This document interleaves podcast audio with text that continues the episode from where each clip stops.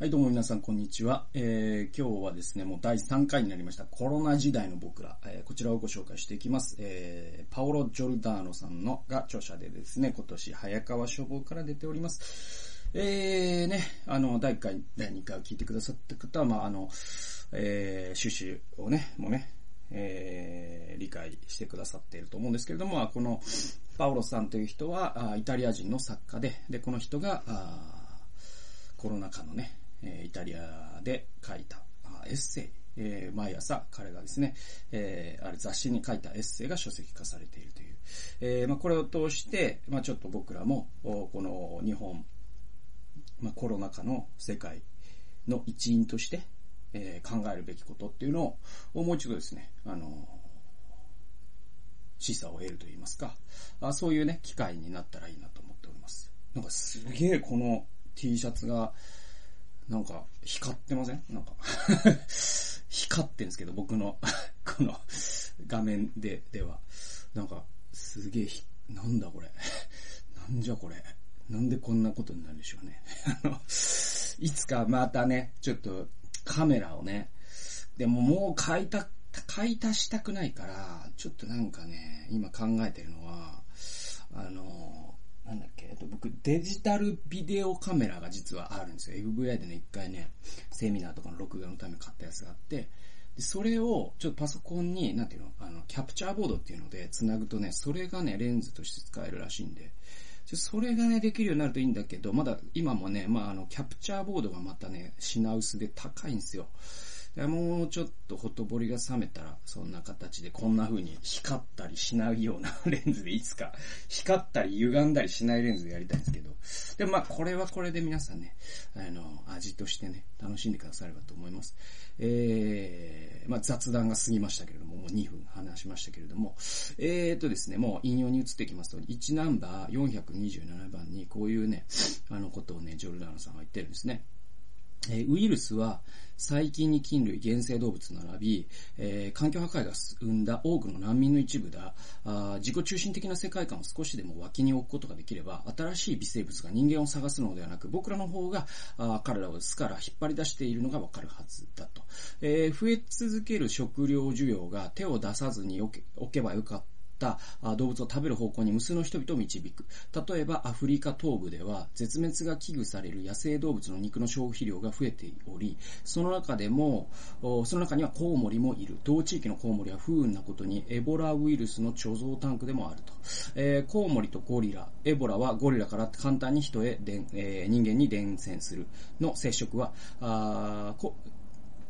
えー、木になる果実の過剰な豊作が原因とみなされている。豊作の原因はますます頻繁になっている豪雨と干ばつの激しく交互する異常気象で、えー、異常気象の原因は温暖化による気え、気象変動で、さらにその原因は点々点という、いうことで、えー、まあね、あの今回ね、じゃあその、前回のね、第2回で、それじゃあ中国のそのガバナンスが悪かったみたいな話をしましたよね。で、実際悪かったと思いますよ。それはまあ、えー、ね、チェルノブイリ原発の時のソ連もそうだったけど、やっぱ全体主義国家というのは、あそういう、うん、ね、取り繕う傾向にありますから、それが、そのリスクっていうのが、ウルリヒ・ベックのように国境を越えていくときに、やっぱりですね、もう、あの、それは、その、リスクっていうのは、一人っ子政策とかだったら中国人だけが困るというか苦しむというか、抑圧されるんだけれども、こういうですね、あの地球規模のリスクの場合は、あ人類全員がね、えー、影響を受けてしまうので、だからその、ポンペオとかトランプが言ってることは極論にしても、まあ言い過ぎというかなんだろうな、またその彼ら自身の政治利用っていうのもあるから、またそれはまた別にしても、おなんだろう、その中国に加害者性がないというのは難しいって感じ。え、でもね、それを言ったらね、あの、福島の第一原発事故だって、うんと、ね、えー、いろんな国に水質汚染というものをもたらしたわけですし、あれって東京電力がもっとちゃんと管理さえしてれば、そんなことはなかったんだから、日本だって責められるべきなわけで。だからまあ、これだけ世界が繋がってるので、ある国で起きた事故なり、ある国で起きた、その、脅威というのが、国境をまたがない方がむしろ、珍しいということですよね。で、えっ、と、その第2回で中国のことを話しましたけれども、でも本当にもっと大きく考えると、そのベックが言う、ウルリヒ・ベックが言うようにね、国境とかっていうものがリスクこのある種のリスク、要はその20世紀後半以降のリスクって、ますますそうなってきてるんだけれども、そのリスクというものが、あの、国境を無効化するっていうんですね。で、今回のコロナウイルスってまさにそうじゃないですか。その、あえて被害者が誰かというと人類全体であって、じゃあ加害者が誰かというとウイルスなんですよ。え、だけど、実はですね、これって、まあ、人類の側から見たら確かにそうだし、だけどここで自己中心的な世界観を少しでも脇に置くことができればって書いてるじゃないですか。ですか？えー、ね、ジョルダーノさんが。これどういう意味かっていうと、えー、僕らって当たり前のように、この地球の主役は人類だと思ってるじゃないですか。だけど、ちょっと待ってくださいよと。ね。えウイルスの側から、えー、この地球を見たときに、実は人類って新参者なんですよね。そうなんですよ。原生動物とか植物とかですね、そっちの方が先輩なんですね。それ地球全体の歴史で言うとね。で、この新参者の人類がすごい我が物顔で、えー、最近この何万年かやたら元気だな、あいつら、みたいな。やたら増えたな、みたいな。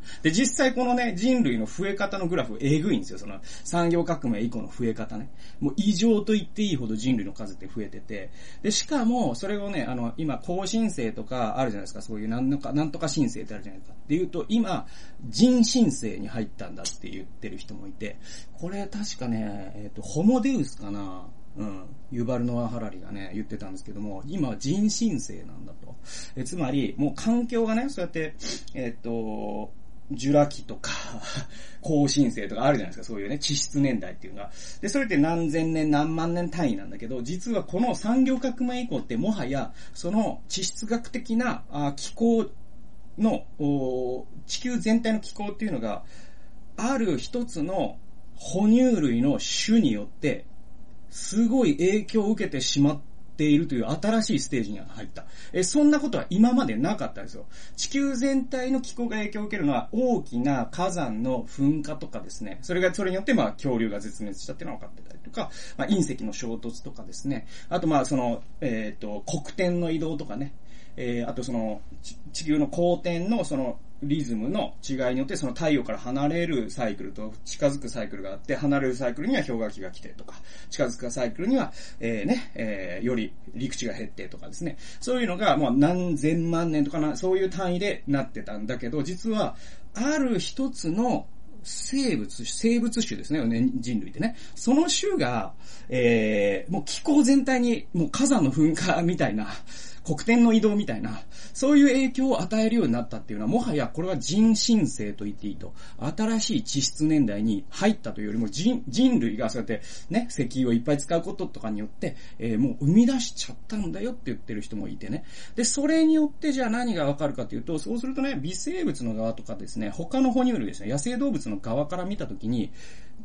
もうね、人、あのー、人類って被害者じゃなくて、加害者になってくるわけですよね。あいつらやたら増えて、俺たちを抑圧してるってことになるんですね。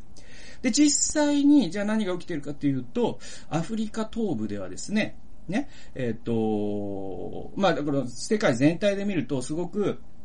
食料が足りなくなってくるわけですよ。で、もう70億人とかいるんでね。で、えっと、もう養える、地球が養える許容量っていうのをですね、超えちゃうんですね。これは、まあ、実際には穀物レベルで見ると超えないんだけど、これ肉を食べることによって一気にですね、そのエネルギー効率が圧縮されるというか、その悪くなるから、あーだから、とにかく、食料というものは人類全体で足りなくなっていった結果、先進国の人たちの食生活が変わらないにしても、開発途上国もですね、えっと、食生活ですごく影響を受けるわけですよ。その人類があまりにも増えたことによるね。それによって彼らがじゃあ何を食べるようになったからというと、今まで伝統的にはじゃあヤギ、ヤギとか、鶏とか羊とかを食べていたんだけれども、彼らはその食料が減っちゃったことによって、え、実はコウモリを食べるようになったりとかしてるんです。で、これ僕、これを読むまで知らなかったんですけど、あとですね、その、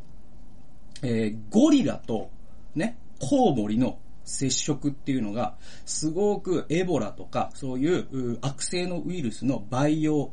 を促すんですよ。その武漢のね、えっ、ー、と、や、えー、いろんな野生動物が市場に、えー、ね、並べられてたっていうのが、あの、ウイルスの培養室になったって話をしましたよね、第1回かなんかで。えー、それと同じようなことがアフリカの東部の森で起きてると。それはゴリラとコウモリの接触で、で、ゴリラとコウモリっていうのは実はウイルスの、まあ、コウモリで言ったらエボラを持ってたりとか、ゴリラも、ね、エボラの感染源になるということで、で、これがじゃあ接触すると、その種をまたぐとですね、ウイルスって、変異が進むから、変異のスピードがね、RNA の、RNA の、変異のスピードが早まるんで、そうすると、より悪性なエボラみたいなものが、いつできてもおかしくないような環境になっていると。じゃあ、それをもたらしたのは何って辿っていくとですね、えー、実は、果物が過剰になりすぎているってことがあるんですね。これも僕は、ここを読むまで知らなかったんですけど、なんでそうなるかというと、じゃあ、えー、豪雨と干ばつの激しく交互する異常気象なんだと。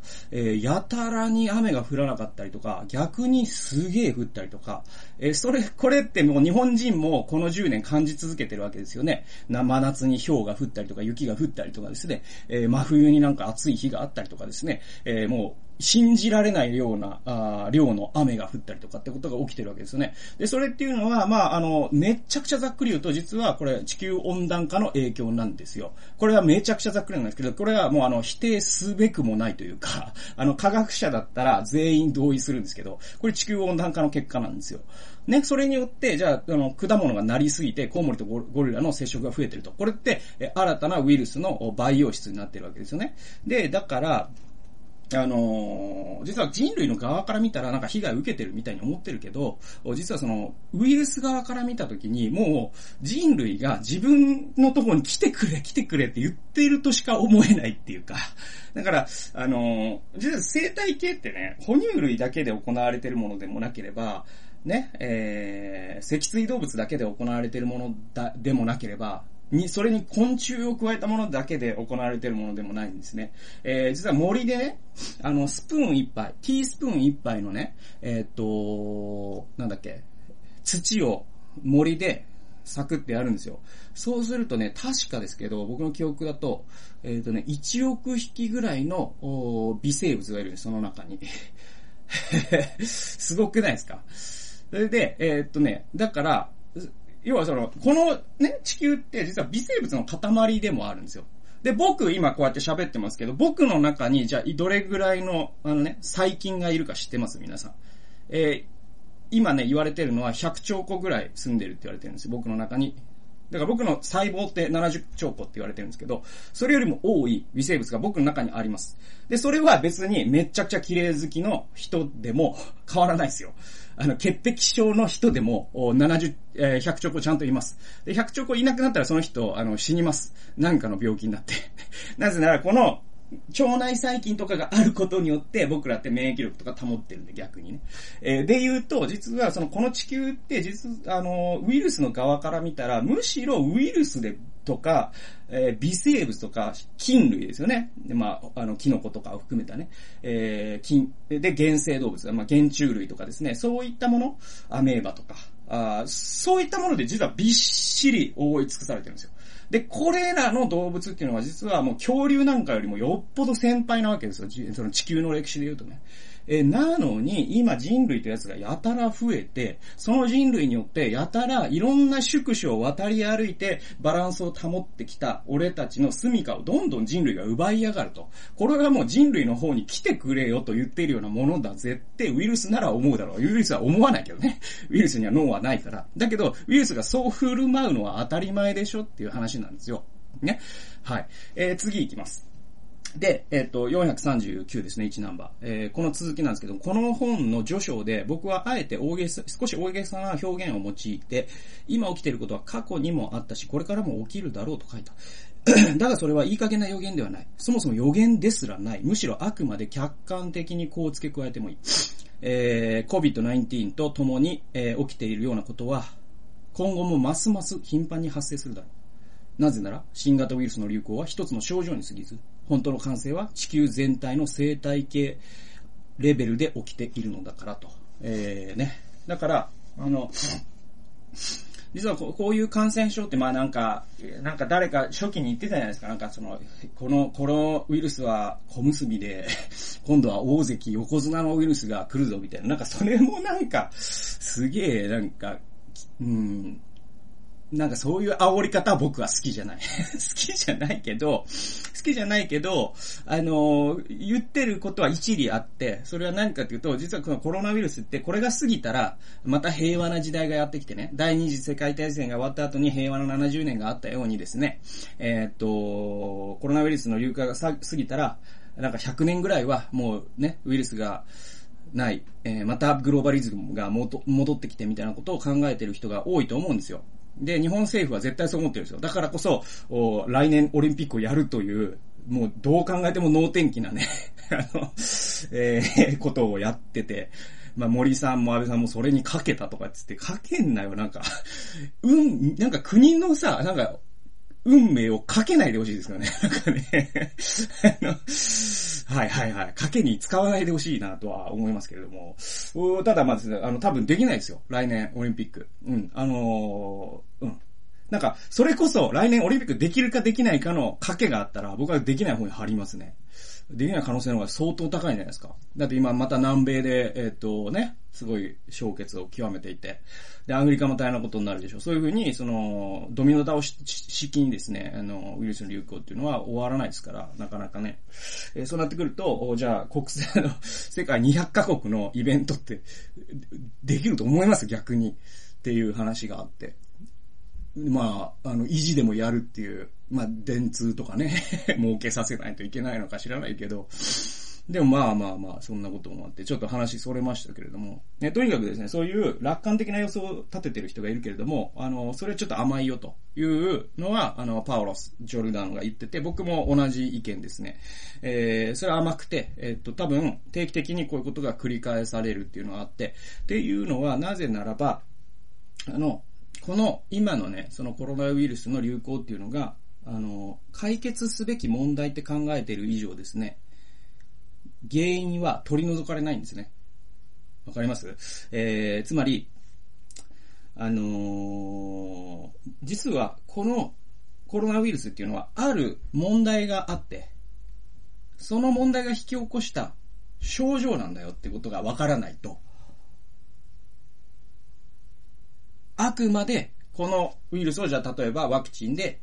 抑えることができたとしても、それはあくまで対症療法に過ぎなくてね。じゃあその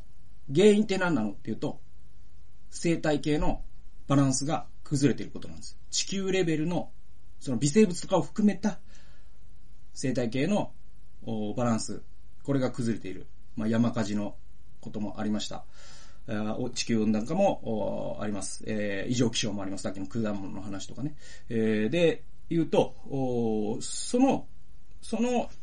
病気、地球全体が生態系のバランスを崩すという病気にかかっている一つの症状なんですね、今ね。そのコロナウイルスっていうのがね。って考えると、実はコロナウイルスを、じゃあ、解熱剤で、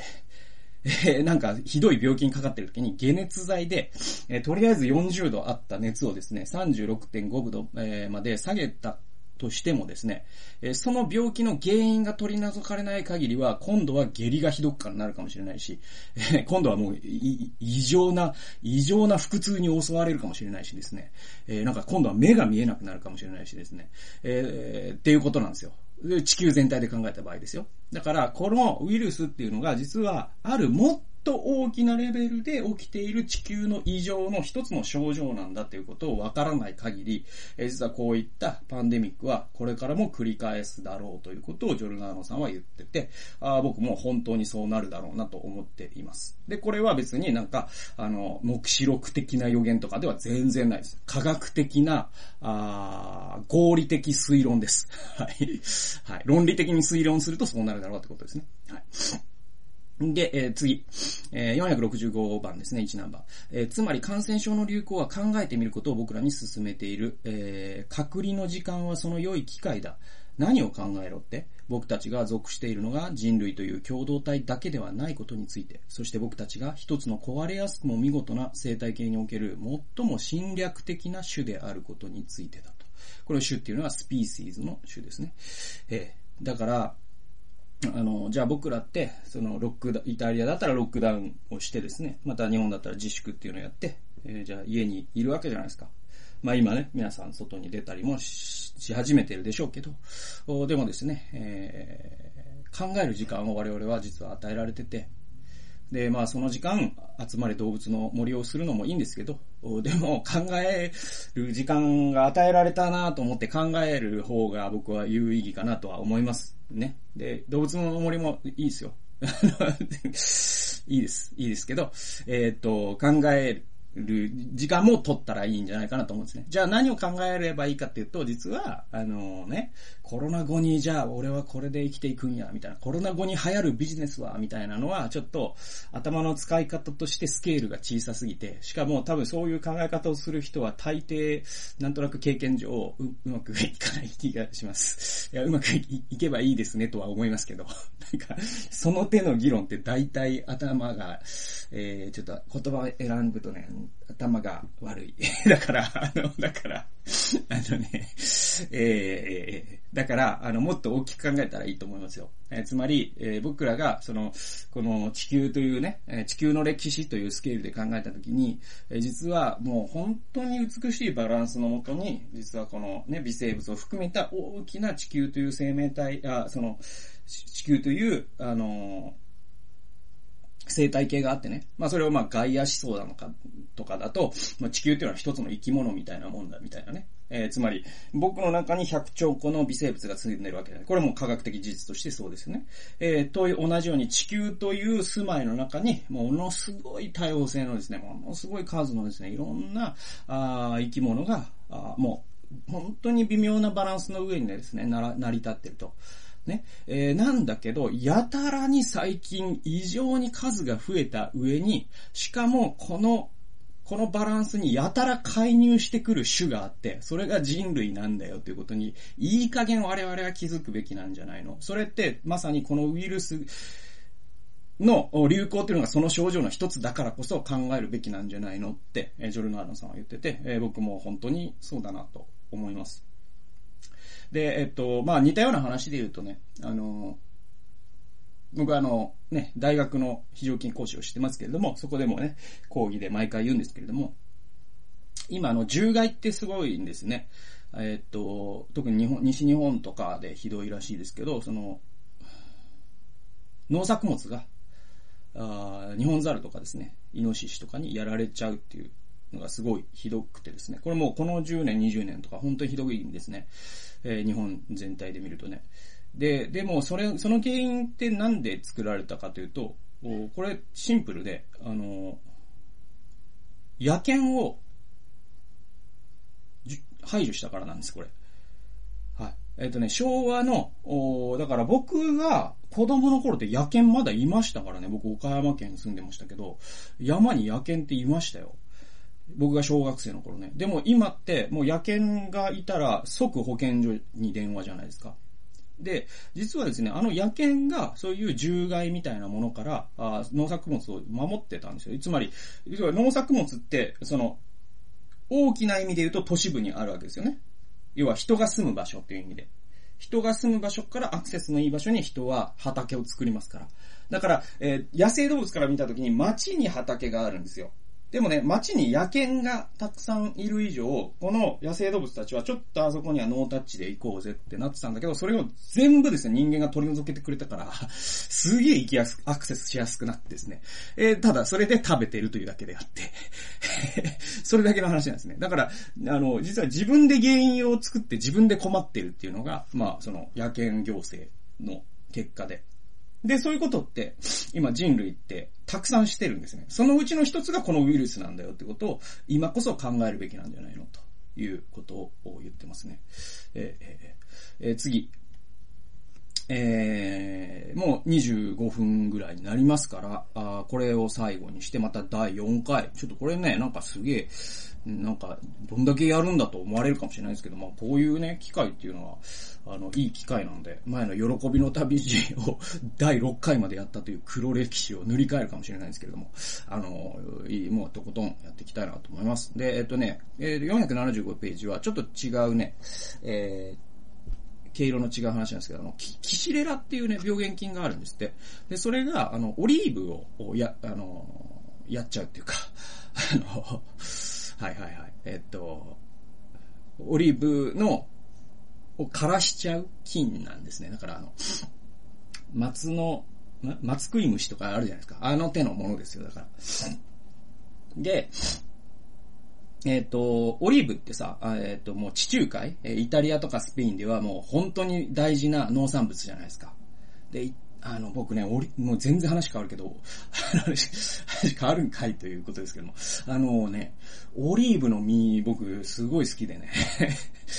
ほんと変わったな。あの、だから、オリーブの実ってうまくないですか？僕、一時期まで別にだったんですけど、なんかね、俺、もうほんとこの10年ぐらいなんか、オリーブうまいなって思うんですよね。ただね、なんか日本で手に入るオリーブの実、食べる用のね、が、なんか缶詰ぐらいなんですよ。だから、よくてカルディとかに売ってる缶詰輸入のね、ぐらいで、スーパーにはもちろん売ってないし、で、あれはさほどうまくないと思うんですよ。でもね、なんかね、例えば、えー、僕が最近食ったので言うと、最近つってももう5年前ぐらいですけど、2016年かなんかに、えっ、ー、と、ウクライナに行きましたね。うん、行ったんですね。えっ、ー、と、キエフのチェルノブイリ資料館に行くために行ったんですけども、おその時に、えっ、と、イスタンブール空港に、えー、トランジットしてね。で、そこで、えっ、と、ラウンジに入れたんですよ。で、それは、あの、一緒に行った FA の神田先生が、あの、えっ、ー、と、スターアライアンスのゴールドメンバーだからで ミリオンマイラーだからね。えー、だから入れて、一緒に一人入れるんで、で、入れてもらって。で、そこにね、もうね、もうね、もうオリーブだけのコーナーがあるんですよ。オリーブの実のね。で、あの辺だからイスタンブールって多分、その、ユーロ圏だからね。はい。ユーロ圏だから、そういうスペインとかイタリアとかギリシャから良質なオリーブがもうほ、ほぼ関税なしで入ってくるから、いいのがいっぱい流通してるんですよね。もうそこのオリーブうまかった。なんか10種類ぐらいあったけどね。なんかああいうのってうまかったんですよね。だから多分僕イタリアとか行ったことないけど、行ったらね、ほんとオリーブの実を食べたいね。何の話？で、あの、オリーブの、は、だからそういう、日本で言うともう米みたいなもんですよ。で、米に菌がついて、それがね、蔓延したらも日本だとも大変なこと、大変な騒ぎになるわけじゃないですか。っていうことがイタリアで起きたんですよ。それを起こしたのがキシレラだよっていう話です。で、えっと、読んでいきますと、キ Xylella fastidiosa っていうですね、えー、 Xylella fastidiosa かっていう、まあ、あの、これはもう、あの、菌の名前です。これが、同じプーリア州の、えー、ガリッガッリーポリ、ガッリーポリ付近に侵入したのは2010年のことだと。で、ピアス病菌とも言われる、ピアス病菌とも言われるこの菌類は、そこから北へと辛抱強い進軍を進め、1キロまた1キロと前進してオリーブ畑を荒らしていった。最初は一部の枝葉が日焼けしただけかと思われたが、やがて木々は白骨化してしまった。あよえ昨年の夏、ブリンディジからレッチェまで無,、えー、無料の高速道路を走った時、僕は灰色の木々の墓場をいくつも目撃した。つまりですね、キシリアにやられちゃったオリーブ畑がいっぱいこの高速道路から見えたよっていう話ですね。で、しかし10年の歳月も人々の意見をまとめるにはまだ足りないようだ。ね。で、キシレラは存在する。いや、キシレラなんて存在しないっていう議論があるんですって。で、キシレラはオリーブの木に、えー、片っ端から伝染するぞ。っていう意見があり、あり一方でキシレラは手入れのいい、いい加減なオリーブの木にしか害を与えないという意見があると。で、一方にですね、キシレラは除草剤が原因だという意見があり、あるいはですね、キシレラは中国から来た、かっこ、何もかもあいつらのせいだっていうですね、えー、のがあり、えーえー、感染した木から半径100メートル以内の木は全部切り倒さないとダメだっていう人もいれば、えー、伝統通りに幹に、えー、石灰をかければ大丈夫だ。誰もオリーブには手を触れるなっていう人もいて、で、大流行は州の問題だっていう人がいるかと思えば、イタリアの問題だっていう人もいれば、ヨーロッパの問題だっていう人もいたと。でも、ケンケンガクガクの議論が10年続いた。でも結論は出てない。で、そうこうしているうちに規制、ええー、寄生細菌は誰にも邪魔することなく、邪魔されることなく前進し増殖を続けた。今では南仏のコートダジュールのアンティーブにも、えー、コルシカ島にも、えー、マヨルカ島にも上陸した。どうやらキシレラはリゾート暮らしが好きらしいというですね、これは面白いですよね。で、あのね、これ何の、何を話し始めたんだと思うかもしれませんけども、このキシレラをめぐる、そのイタリア国内のこの騒ぎですよ。と、今のそのコロナウイルスの騒ぎって、驚くほど似てるんですよね。で、だからそのカンカンガクガクの人間が議論をするんだけれども、病原菌はそんなこと知ったこっちゃないわけじゃないですか。ね。えー、で、言うと、あのー、まあ、日本でもね、そのマスクが必要だ必要じゃないとか、うんと、ね、給付金が遅いとか遅くないとか、オンラインのが早いとか早くないとか、あの、ね、議事録があるとかないとか、中国が原因だとか原因じゃないとかですね。あのね、もういろんなことですね、人々がですね、もう、あの、広角、泡を飛ばしてですね、えー、もうこの、この時世、広角、泡を飛ばしちゃダメなわけじゃないですか。にもかかわらずね、広角、泡を飛ばしてですね、議論をしてるうちに、ウイルスはそんなこと知ったこっちゃないんで、えー、蔓延を続けるという。えー、これキシレラで起きたことなんだけど、このウイルスでこれをやっちゃうと人の命に関わるから、やっぱり、あの、本当にこう、ね、あの、いろんな議論をしている暇があったら本当にやるべきことを粛々とですね、え、政府にもやっていってほしいし、僕らも感染症対策をしっかりね、していこうよと。そういうことを、まあ、キシレラ騒ぎから学ぶことができるよという話をしたところでもう30分オーバーしましたので、えー、じゃあ第4回に、えー、すいませんけれども続かせていただきます。最後まで聞いてくださってありがとうございました。それではまた次回の動画及び音源でお会いしましょう。さよなら。